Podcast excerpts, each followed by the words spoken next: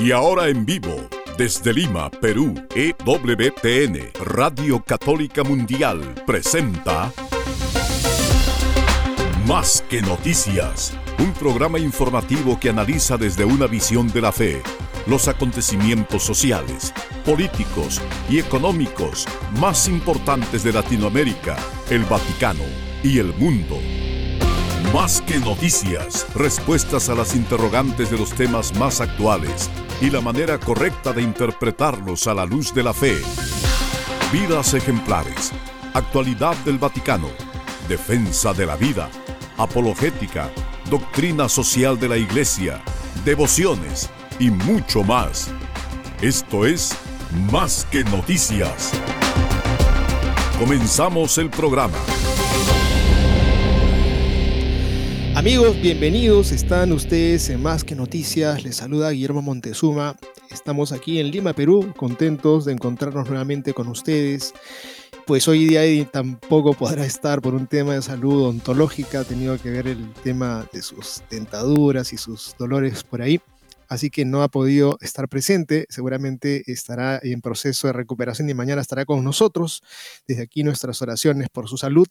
Y amigos, vayamos propiamente en materia y es que tenemos que contarles algo sobre el tema de la salud del Papa, sobre las intenciones del Papa, pues nos ha eh, llamado la atención una noticia en torno a su estado de salud y bueno, adelantándoles que está haciendo una mejor respiración, ha manifestado también ese pedido al diálogo para que pronto vuelva la paz entre Israel y el grupo este jamás, porque estamos nosotros siempre preocupados y al tanto eh, rogando para que haya una solución eh, que se deja vislumbrar, eh, hay señales de esta liberación última de rehenes como un primer paso para buscar el fin de la guerra en Israel y jamás pedimos al Señor, rogamos al Señor, ese Cristo Rey al que hemos celebrado el día de ayer y que debe marcar de una u otra manera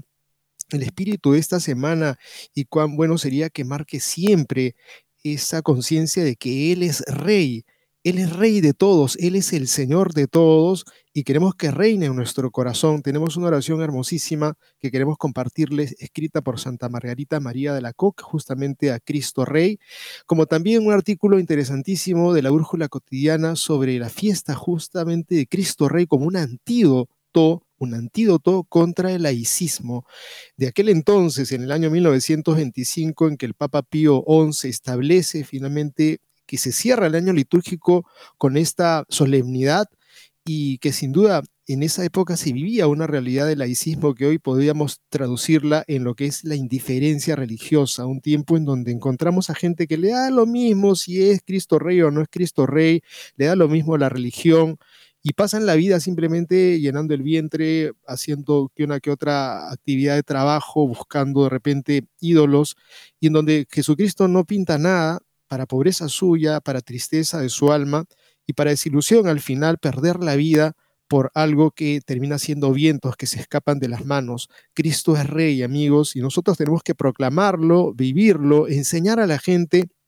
ese reinado de Jesucristo y ese reino de los cielos. Ayer justamente me tocó en una jornada que tuvimos en la parroquia, un momento que estábamos preparándonos todos, eh, diferentes grupos en la parroquia de por aquí en mi casa, en donde cada uno explicaba su, el sentido de lo que sería el adviento y el sentido de Cristo y hubo una persona que dijo aquello de la esperanza, de la unidad familiar, de la Virgen María que yo mencioné, y hubieron así diferentes opiniones, pero hubo una señora que habló de un tremendo problema que tenía de un cáncer que le había recrudecido después de 15 años, que se encontraba en estado de desolación.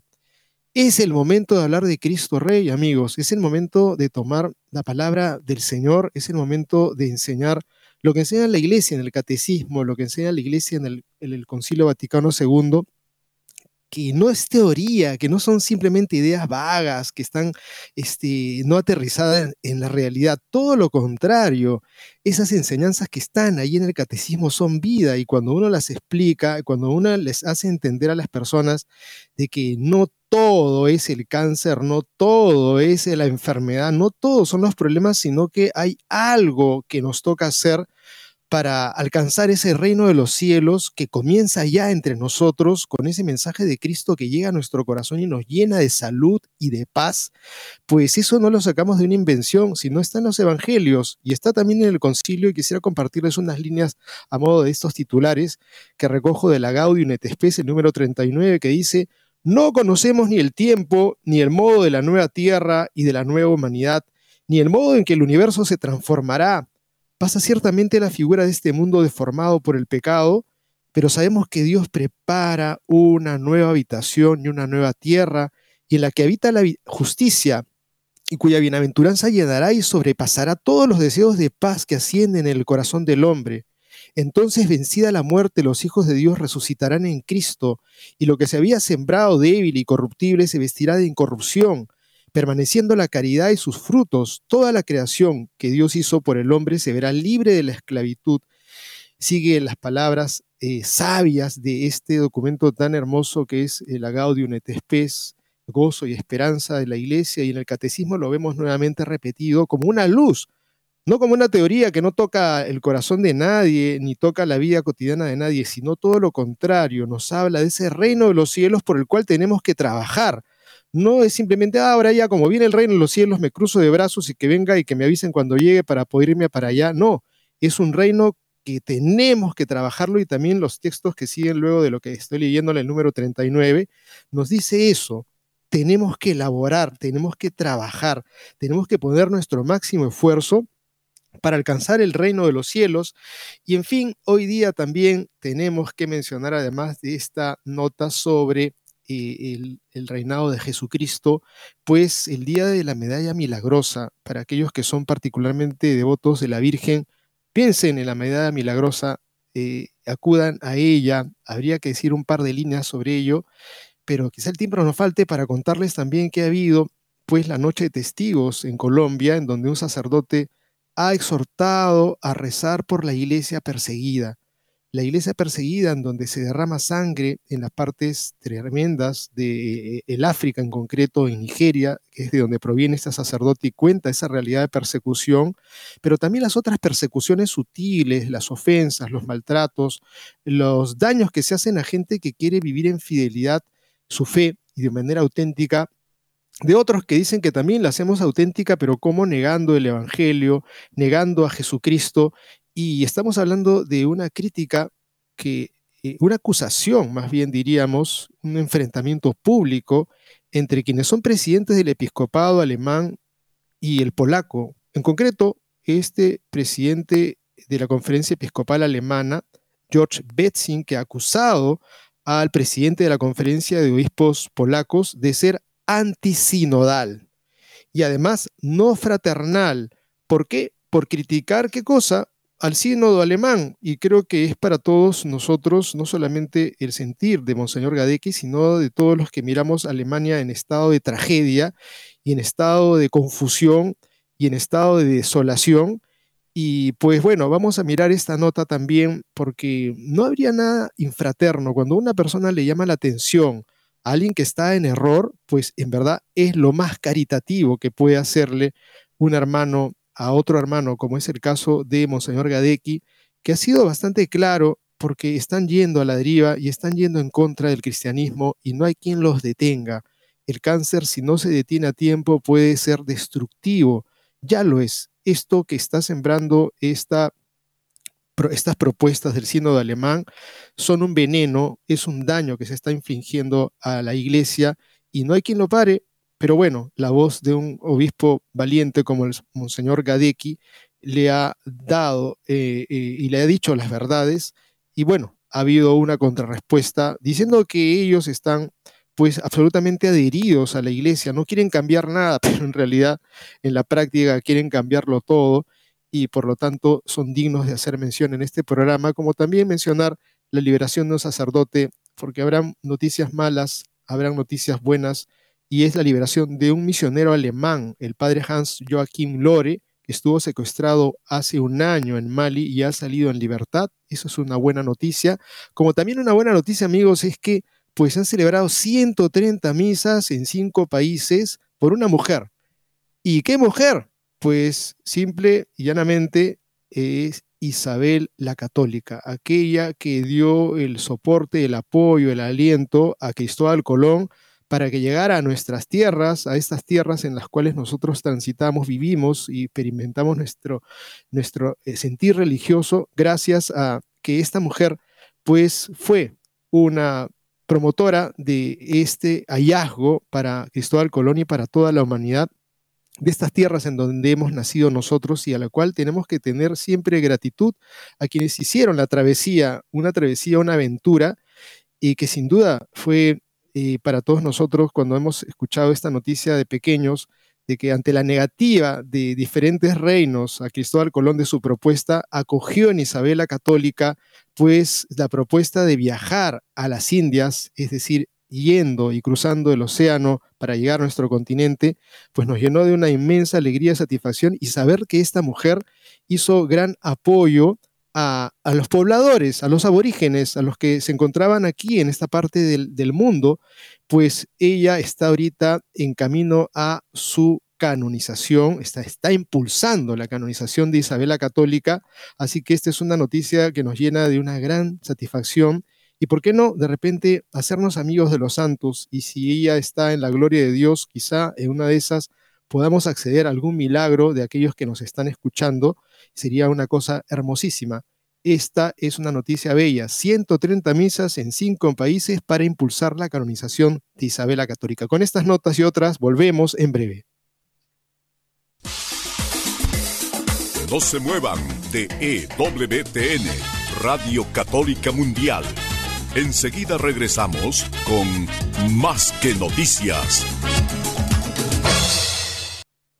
¿Te perdiste tu programa favorito de Radio Católica Mundial? No hay problema. Ahora nuestra programación está disponible siempre y a tu conveniencia en formato podcast. Visita nuestra central de podcast en ewtn.com, diagonal es, diagonal radio y busca la opción podcast o también en Apple Podcast o Spotify.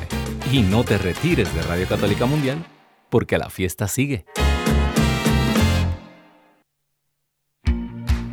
¿Ya nos sigues en redes sociales? Encuéntranos en Instagram y Facebook como arroba EWTN Radio Católica Mundial para que estés al tanto de nuestra programación, además de mensajes que alimentan tu fe.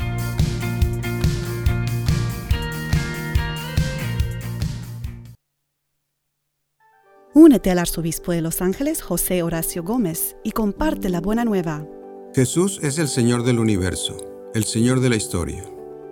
Por Él fueron creadas todas las cosas,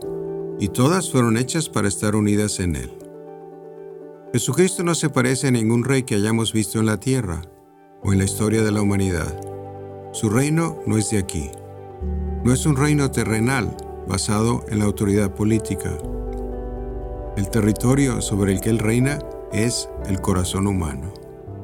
Jesús quiere reinar por amor sobre todos los corazones. Él quiere ser el Rey de los corazones y el Señor de nuestras vidas. Su reino es un reino de santidad. Es un reino que busca eliminar el pecado de nuestra vida, al igual que todo lo que nos separa de Dios y de nuestro prójimo. Únete al arzobispo de Los Ángeles, José Horacio Gómez, y comparte la buena nueva.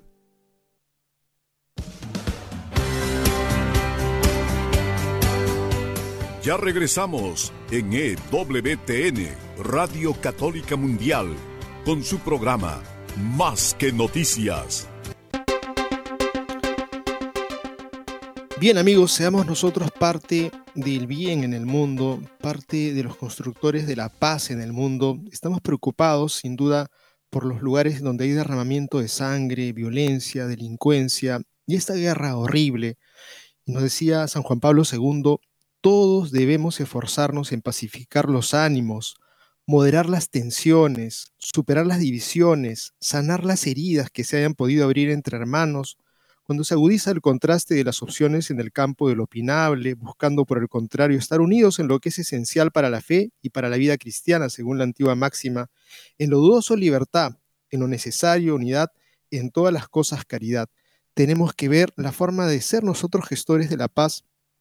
porque lo que pasa en el Medio Oriente, lo que pasa en Ucrania, lo que pasa en Nicaragua, Venezuela, lo que pasa en Cuba, en China, no nos tiene sin cuidados, por supuesto nos tiene en gran cuidado, estamos rezando por esa intención de que pronto vuela un estado de justicia para todos esos lugares donde hay gente que está padeciendo y quien está padeciendo también ha sido el Papa, nos ha sorprendido este fin de semana la noticia en torno a su estado de salud,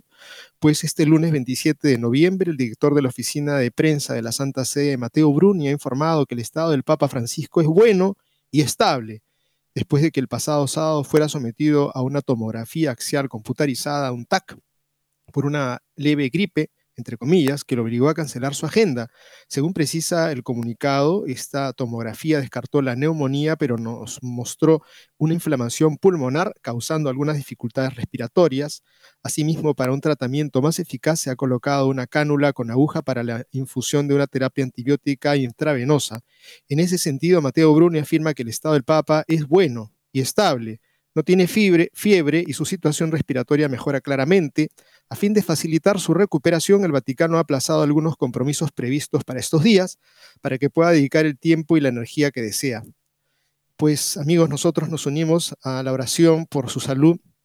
Siempre lo vamos a querer al Papa y estamos rezando todos los días por él y les recordamos a quienes no lo hagan, háganlo háganlo como rezan para su padre, como quien reza para el abuelo, como quien reza para aquella persona que saben es importante y la cual su palabra depende de la dirección de mucha gente. Cuando uno reza por la autoridad, está haciéndole un gran bien a la comunidad. Y en este caso el Papa, en su estado de edad y también de salud, pues necesita nuestra súplica. Siempre rezaremos por el Papa. Como también contarles pues que el Papa pues agradecido porque hizo una transmisión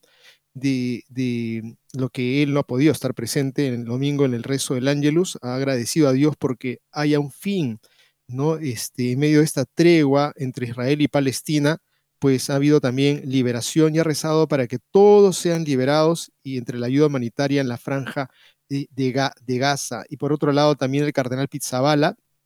pues también está vislumbrando la paz y eso pues lo manifiesta esta nota. El patriarca latino de Jerusalén, cardenal Pierre Batista Pizzabala, ha manifestado su esperanza de que la liberación de un primer grupo de rehenes, iniciada el 24 de noviembre, y ayude a buscar soluciones para poner fin a la guerra entre Israel y el grupo terrorista Hamas. Ayer entró en vigor el cese de fuego de cuatro días acordado entre Israel y Hamas con el objetivo de que la organización islámica o islamista libere a 50 rehenes capturados el 7 de octubre a cambio de 150 palestinos encarcelados en prisiones israelíes. Esto también permitirá el ingreso de ayuda humanitaria para atender a la población de la franja de Gaza que padece causa de los enfrentamientos. En una entrevista publicada en Vatican News, el cardenal señaló que el llegar a un acuerdo para la liberación de al menos algunos de los rehenes es positivo, porque hasta ahora el único canal de comunicación era el militar en cambio, es un primer paso para aliviar la tensión tanto interna como internacional. También es una forma de iniciar otras soluciones distintas de las militares, me refiero a las soluciones para el fin del conflicto.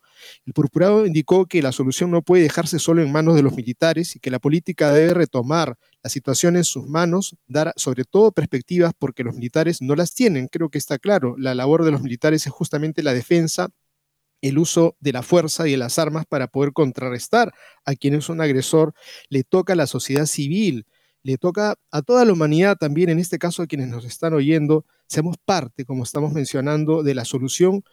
buscando también el apaciguamiento de los vínculos que tengamos rotos con nuestros familiares, las distancias que puedan haber, los desencuentros que puedan haber. Estamos ya en este reinado de Jesucristo que hemos recordado el día de ayer y entonces ¿Cómo podremos hacer que ese reinado de Jesucristo se convierta en una realidad en nuestra propia familia, en nuestro propio entorno de trabajo,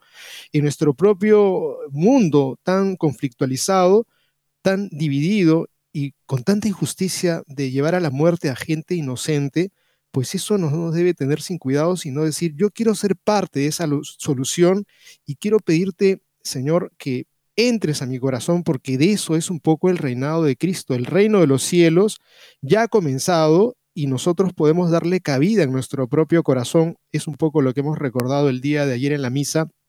que se nos ha apelado a una realidad que viene luego de este peregrinar. Termina nuestra vida, viene la muerte y en esa muerte viene un juicio y en ese juicio será para la glorificación, para nuestra salvación o será para la condenación. No podemos quedarnos callados ante esta realidad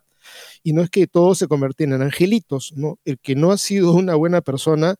pues irá donde siempre ha buscado, hacia el mal, y quien ha sido una persona de justicia y de bien irá hacia el bien. Nadie es condenado, sino que uno mismo se aplica la propia condenación y por eso la llamada de alerta y atención que hace el Señor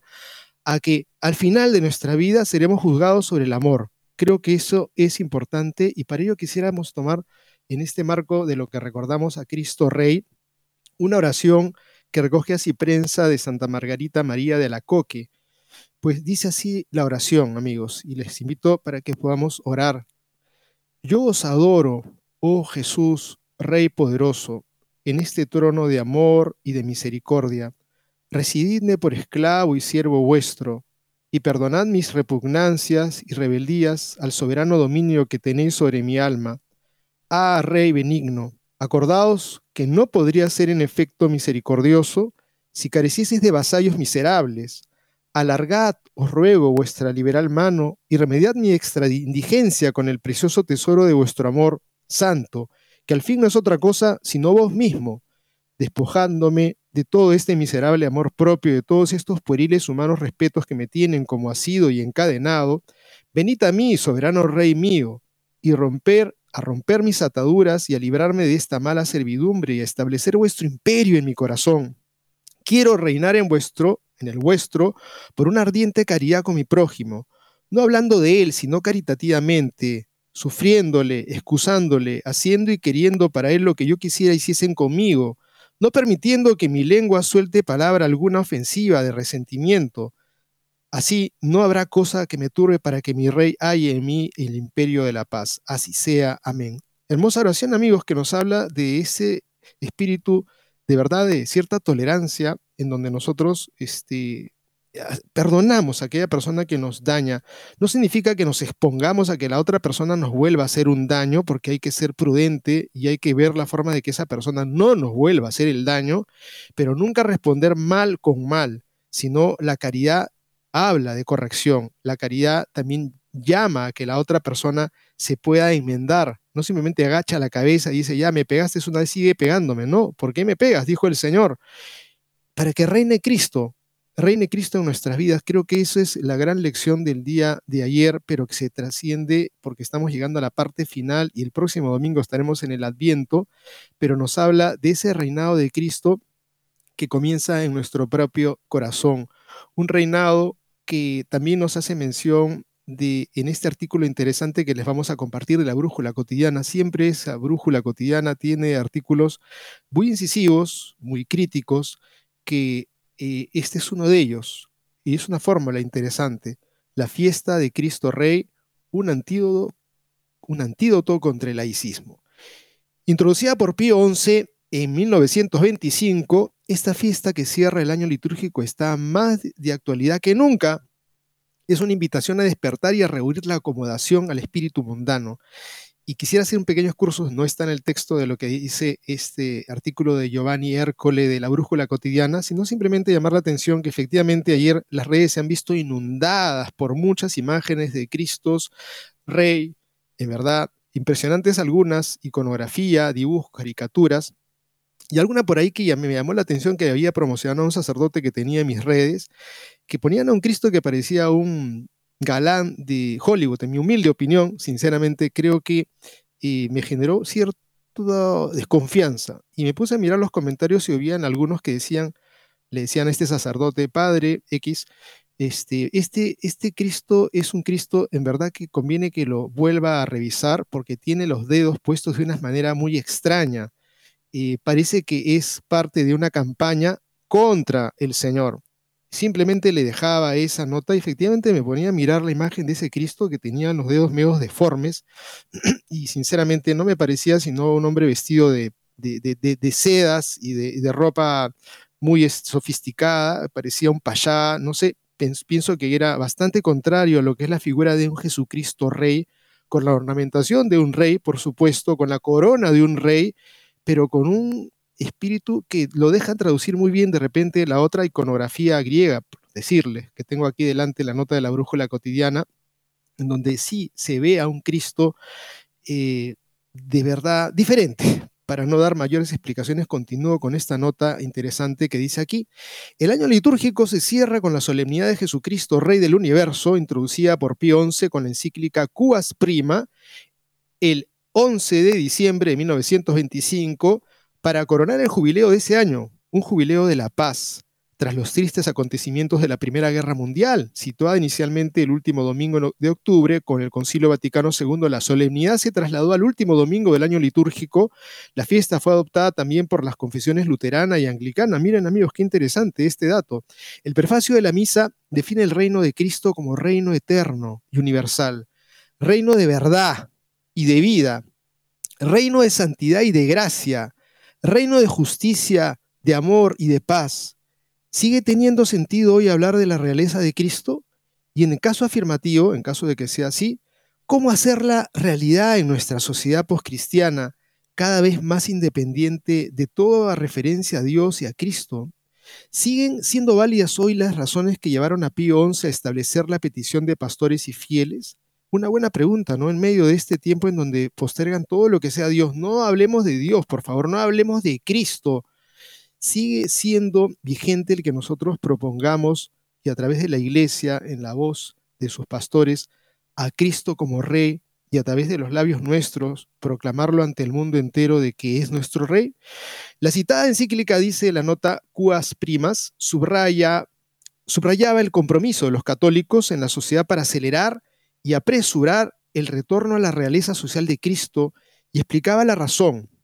oponer un remedio eficacísimo a esa plaga que invade la sociedad humana, la plaga del llamado laicismo, con sus errores e impíos incentivos. Se trataba, pues, de contrarrestar el nacimiento y el crecimiento de una sociedad atea y secularizada que el Papa calificó, el Papa de aquel entonces calificó de plaga de nuestro tiempo. Señaló a continuación que los males del mundo derivan de haber alejado a Cristo y a su santa ley, de la práctica de la vida cotidiana, de la familia, de la sociedad, por lo que la esperanza de una paz duradera entre los pueblos es imposible mientras los individuos y las naciones sigan negando y rechazando el imperio de Cristo Salvador. Por tanto, es necesario, concluía el Papa, instaurar el reino de Cristo y proclamarlo Rey del universo. Creo que es un diagnóstico de aquel entonces que podríamos traducirlo a nuestra propia realidad. Dejar a Dios de lado, dejar a Jesucristo, el verbo de Dios, la palabra de Dios, pues acarrea esta desgracia de que el hombre viva sin rumbo y viva como un salvaje yendo en contra de sus hermanos. Bien mirado, dice la nota, más allá del lenguaje de la época, el análisis de Pío XI sobre la sociedad parece de enorme actualidad. Es un análisis que nos ayuda a ver hoy que en nombre de una autonomía cada vez más reafirmada, la humanidad contemporánea parece que ha elegido prescindir de Dios voluntariamente. Escuchemos de nuevo estas palabras de Pío XI. Si mandamos que Cristo Rey sea venerado por todos los católicos del mundo, proveeremos así a las necesidades de los tiempos presentes, aportando un remedio eficacísimo a esa plaga que invade la sociedad. Se refería al llamado laicismo con sus errores e impíos incentivos. Entonces, como ahora surge un hecho innegable, la fe se diluye cada vez más, hasta hacerse irrelevante en la concepción de la vida y en las opciones de nuestras sociedades. No se muevan de EWTN Radio Católica Mundial.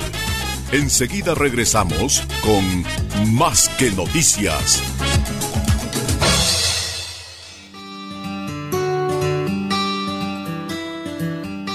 En la página web de EWTN podrás encontrar los programas de EWTN Radio y Televisión. Solo tienes que descargar los podcasts y así encontrarás tus programas preferidos Recuerda en www.ewtn.com.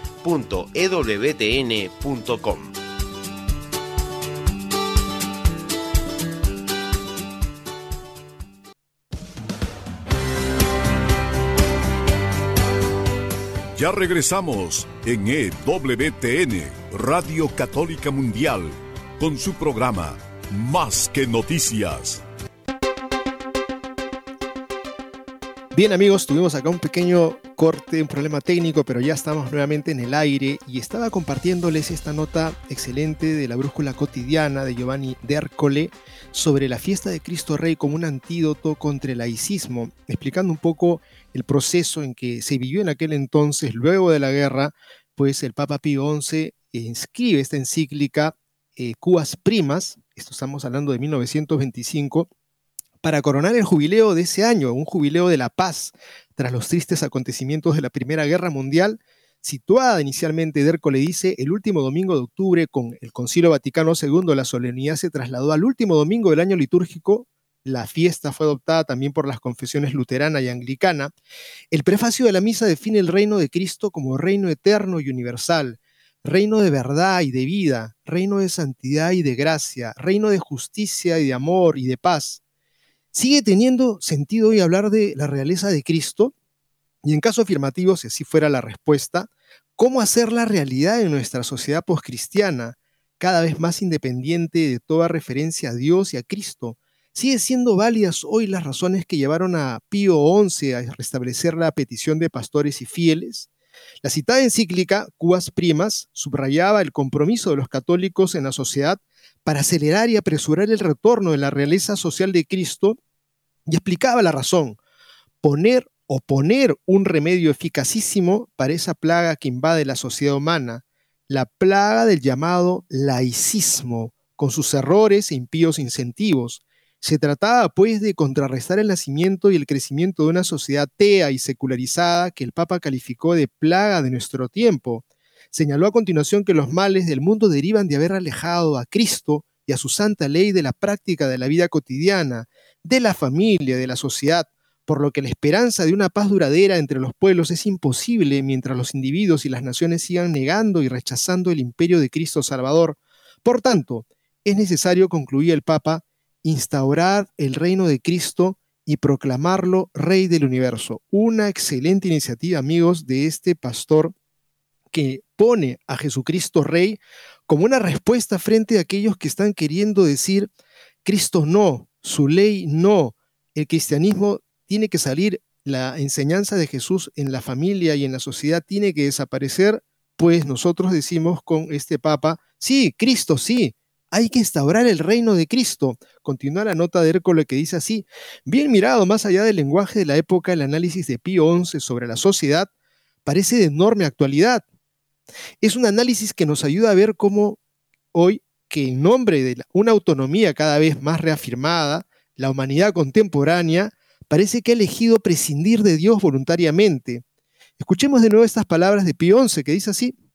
si mandamos que Cristo Rey sea venerado por todos los católicos del mundo, proveeremos así a las necesidades de los tiempos presentes, aportando un remedio eficacísimo a esa plaga que invade la sociedad, se refería al llamado laicismo con sus errores e impíos incentivos. Entonces, como ahora surge un hecho innegable, la fe se diluye cada vez más hasta hacerse irrelevante en la concepción de la vida y en las opciones de nuestras sociedades, Incluso los cristianos renuncian a veces a hacer sal y levadura evangélica en la masa de este mundo y muchos parecen encerrarse en sus propios recintos, casi renuentes a afrontar los grandes desafíos de los tiempos contemporáneos. ¿no? Qué pena, amigos, a veces encontrar a cristianos que dicen, no, no pongamos estas cosas en, este ambiente, en este medio. ¿Por qué tenemos que decir que eh, Cristo, por qué tenemos que orar? ¿Por qué ponemos alguna cosa que pueda hablar de fe? Hay gente que no tiene, tenemos que ser muy respetuosos esa visión, sinceramente, le trabaja al enemigo. Continúa la nota que dice aquí, la fiesta de Cristo Rey puede ser un estímulo para que los católicos despierten del letargo de la indiferencia y de la acomodación al espíritu mundano, un impulso para convertirse a la valentía del testimonio evangélico que en, en todos los ámbitos de la sociedad. Si ayer la plaga era el laicismo, hoy la plaga es la indiferencia, el desentendimiento, la aceptación acrítica de todo como si ya no hubiera diferencia entre el bien y el mal. El heroísmo de los mártires, riqueza imperecedera de la iglesia, es siempre indispensable para ir contracorriente, porque estaban dispuestos a arriesgar incluso la propia vida cuando se trata de dar testimonio de Cristo. Pretenciosa es la polémica de quienes consideran la imagen de Jesús Rey como si los cristianos quisiéramos imponer nuestras creencias a los demás. nada más alejado, ¿no? No, tú quieres imponer tus creencias a los demás. No, no, no, simplemente quiero manifestar a Jesús Rey, es mi Rey. Dice la nota acá, los destinatarios de esta fiesta somos nosotros, los católicos, la iglesia en su conjunto, urgida por el Espíritu Santo a considerar a Cristo nuestro Rey y Señor. En efecto, solo a través de nuestra fidelidad al Evangelio, el mensaje de Cristo puede llegar a todos, creyentes y no creyentes. Cristo es el alfa y la omega, Apocalipsis 21.6. Ante Pilato afirmó categóricamente su realeza respondiendo a su pregunta, ¿Así que tú eres rey? Respondió Jesús, tú lo dices, yo soy rey. Juan 18:37. Su reino, explicó Pío XI, primariamente es espiritual. Se contrapone únicamente al de Satanás y a los poderes de las tinieblas. Por lo tanto, es un reino no de este mundo, porque no procede de los hombres, sino solo de Dios. De sus súbditos, este rey exige, continúa Pío XI, no solo una mente desprendida de las riquezas y de las cosas terrenas, mansedumbre de costumbres, hambre y sed de justicia, sino también negarse a sí mismos y tomar su cruz para seguirle. Este reino de Cristo ya está presente en la tierra, pero en el misterio. Recuerda también el Concilio Vaticano II en la Constitución Pastoral Gaudium et Spes. Sin embargo, alcanzará su plena perfección al final de los tiempos con la venida del Señor juez y rey supremo para juzgar vivos y muertos. Mateo 25, 31. Excelente artículo, amigos. Está en la brújula cotidiana y que nos recuerda una vez más esta visión de peregrinos. Nosotros estamos peregrinando en esta tierra. Nadie puede decir aquí viviré por siempre. Estamos de paso y en un reinado que si bien se va a planificar cuando terminemos nuestro peregrinaje en la casa de Dios, pues comienza ya de una manera misteriosa y se encuentra ya aquí en nuestra vida en nuestro cotidiano vivir, en donde nosotros nos comportamos como seguidores, como súbditos de ese rey al que amamos y que no es un rey que viene a hacer imposición de formas y costumbres, prácticas y mandatos y leyes que puedan tener absolutamente un espíritu de arbitrariedad, sino una ley que nos lleva, nos lleva a la libertad. No queremos imponerle a los demás el estilo de Jesús, sino invitarlos a participar, que ese espíritu de Jesús nos llena de alegría, nos llena de paz, nos llena de esperanza y, y, además nos implica, sí, una serie de formas de conducta que son para bien de toda la comunidad y no existe absolutamente ningún afán que hable de que queremos quedarnos con cosas, sino todo lo contrario, estamos desprendidos de todo porque tenemos un deseo y un hambre de justicia pero sobre todo tenemos un deseo, un hambre de la realización de ese reino de los cielos que está por venir y que ya comienza en nuestro corazón viviendo la misma paz de Jesucristo. Miramos simplemente ahora y hacer mención que es la medida milagrosa hoy día, un día eh, dedicado a esta piedad, a esta devoción. Le tengo particular afección eh, definitivamente hace un par de años, porque justamente la víspera de esta fiesta mi padre falleció. Estuvimos con él rezando el rosario con internet un grupo de amigos que son los Caballeros del Rosario, y en el término de la oración, pues eh, hicimos la salve y mi papá en ese momento eh, falleció. Nos llenamos de pena, por supuesto, sí, alguna vez ya les he manifestado, pero sobre todo de una profunda paz y una alegría de haber acompañado día a día, orando, rezando, animándole, dándole cariño y amor. Creo que me sentí absolutamente dichoso de poder haber hecho esa peregrinación con él en la parte final de su vida con mi esposa, con mi familia, con los técnicos incluso que nos acompañaban cuando venían aquí a ayudar a mi padre, pues creo que fue un regalo inmenso que ha sido en la víspera de, la, de este día tan especial, la medalla milagrosa, un día mariano. Así que lo tengo en gran memoria y, les pido oraciones también por él, a los que me están escuchando, y por todos aquellos que nos acogemos a nuestra madre, esta Virgen que nos da luz, esta Virgen que nos muestra un mundo que tiene que ser eh, enseñado en nombre de Jesucristo, su Hijo, y,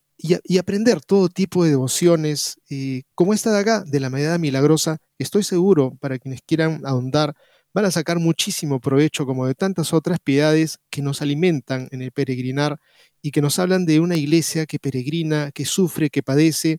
una iglesia eh, de, sufrimiento, como es la nota que queríamos compartirles sobre, eh, pues en esa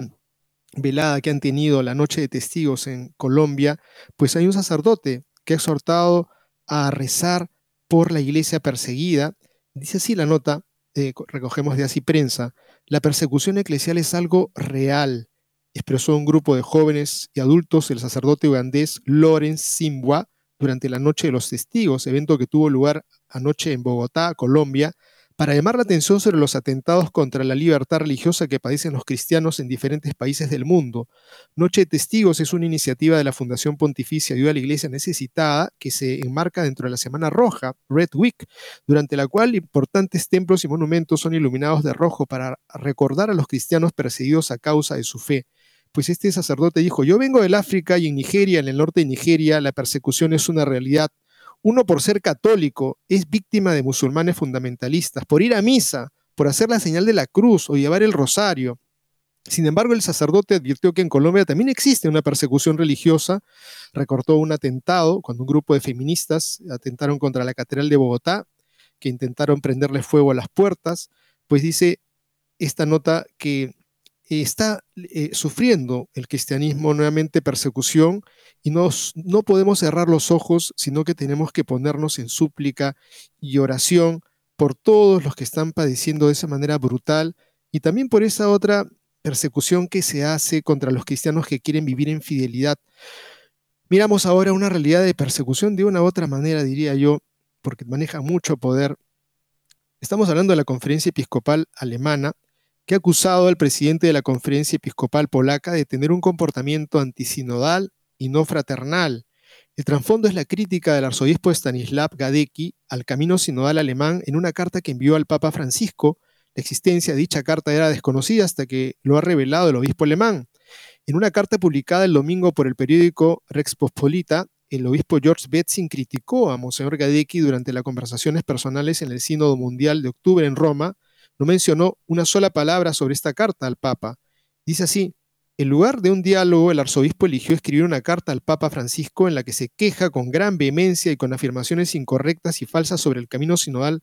de la Iglesia Católica Alemana. Y Betzin señaló a Gadecki, en tu descripción enfatizas mucho tu propia catolicidad en contraposición a la supuesta contradicción con la doctrina católica que acusas a la Iglesia Católica en Alemania. Sin embargo, me pregunto con qué derecho el presidente de la Conferencia Episcopal de una iglesia se atreve a juzgar la catolicidad de otra iglesia y su episcopado. Permíteme aclarar que considero la carta del arzobispo como una grave transgresión de su autoridad.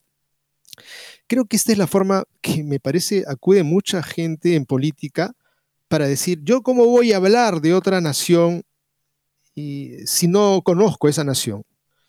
Pues no tenemos que conocer una nación, podemos conocerla por lo que se testimonia, se escribe, ya muchos escritos, y se testimonia de gente de la Iglesia Católica en Alemania que está absolutamente decepcionada con su episcopado,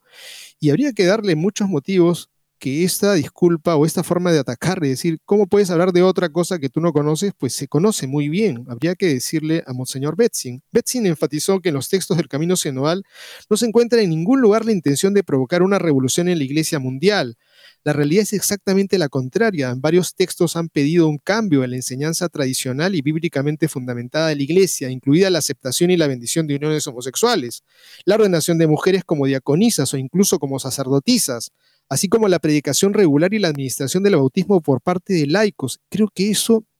que está argumentando el obispo Betzin es como decir, mira, nosotros estamos eh, queriendo limpiar la iglesia y lo único que hacen es tirarle tierra. Entonces, perdóname, perdóname, monseñor, usted dice que no quiere hacer una revolución dentro de la iglesia y con estas propuestas, ¿qué es lo que quiere hacer? Sino cambiar la iglesia, bendición de uniones homosexuales, ordenar mujeres para que sean diáconos o para que sean sacerdotisas, que los laicos puedan de pronto bautizar. Por supuesto que podemos bautizar, lo hemos hecho más de alguna vez en una situación de emergencia, pero de pronto convertir esto en algo que no ha sido la iglesia, porque el ministerio lo tienen los ministros ordenados diáconos y sacerdotes para el ministerio del bautizo, entonces, ¿de qué cosa estamos hablando? El Vaticano ha criticado repetidamente el camino sinodal a través de los prefectos varios, eh, de varios organismos de la curia, como del Papa Francisco en persona. El cardenal Recientemente, el cardenal secretario de Estado Pietro Parolin enfatizó que temas como la ordenación de mujeres y los actos homosexuales no están sujetos a discusión. Sin embargo, Betzin argumentó en su carta que el dicasterio para la doctrina y la fe había declarado recientemente que la enseñanza de la Iglesia sobre la ordenación de mujeres podría ser objeto de investigación. Respecto a la homosexualidad y el presidente de la conferencia de obispos se refirió al documento final del Sínodo Mundial en octubre, subrayó lo siguiente, se requiere la renuncia a la valoración en lugar de, por ejemplo, la equiparación malintencionada difamatoria con delincuentes que lamentablemente perciben la argumentación del arzobispo. Bajo ninguna circunstancia en Alemania se tiene el más mínimo interés en debilitar la resistencia de los fieles, dijo Betzing, a pesar de que numerosas novedades como la bendición de uniones homosexuales se han implementado oficialmente en muchos obispados en Alemania, en contra de la prohibición romana del año 2021. Por supuesto que ellos están atentando contra la unidad de la iglesia. No hay nada más que decir, amigos, sobre esta forma en que se está defendiendo el obispo Betzing de algo que están haciendo, pues, me parece lo más, disculpen la palabra, descarado, que alguien que de pronto diga, nosotros queremos la unidad completa de, la enseñanza de Jesucristo, sí, pero te tiras abajo todo lo importante que ha enseñado y, y, de repente también cosas pequeñas, pero sobre todo cosas que están llevando a la gente a que diga, ya ves, la iglesia ha aceptado la homosexualidad. La iglesia no ha aceptado la homosexualidad el pecado del acto homosexual, no lo ha aceptado. No ha aceptado tampoco que de pronto se abran, de, repartan las comuniones a todas las personas y no pasa nada porque todos están perdonados. No, perdóname, tenemos que estar en estado de gracia para recibir la gracia del cuerpo de Jesucristo. Entonces, quienes están en una posición tan descarada porque están cambiando la pastoral, pues no solamente están cambiando la pastoral, están atentando contra la doctrina y están generando una iglesia paralela, esto se lo tenemos que recordar a este arzobispo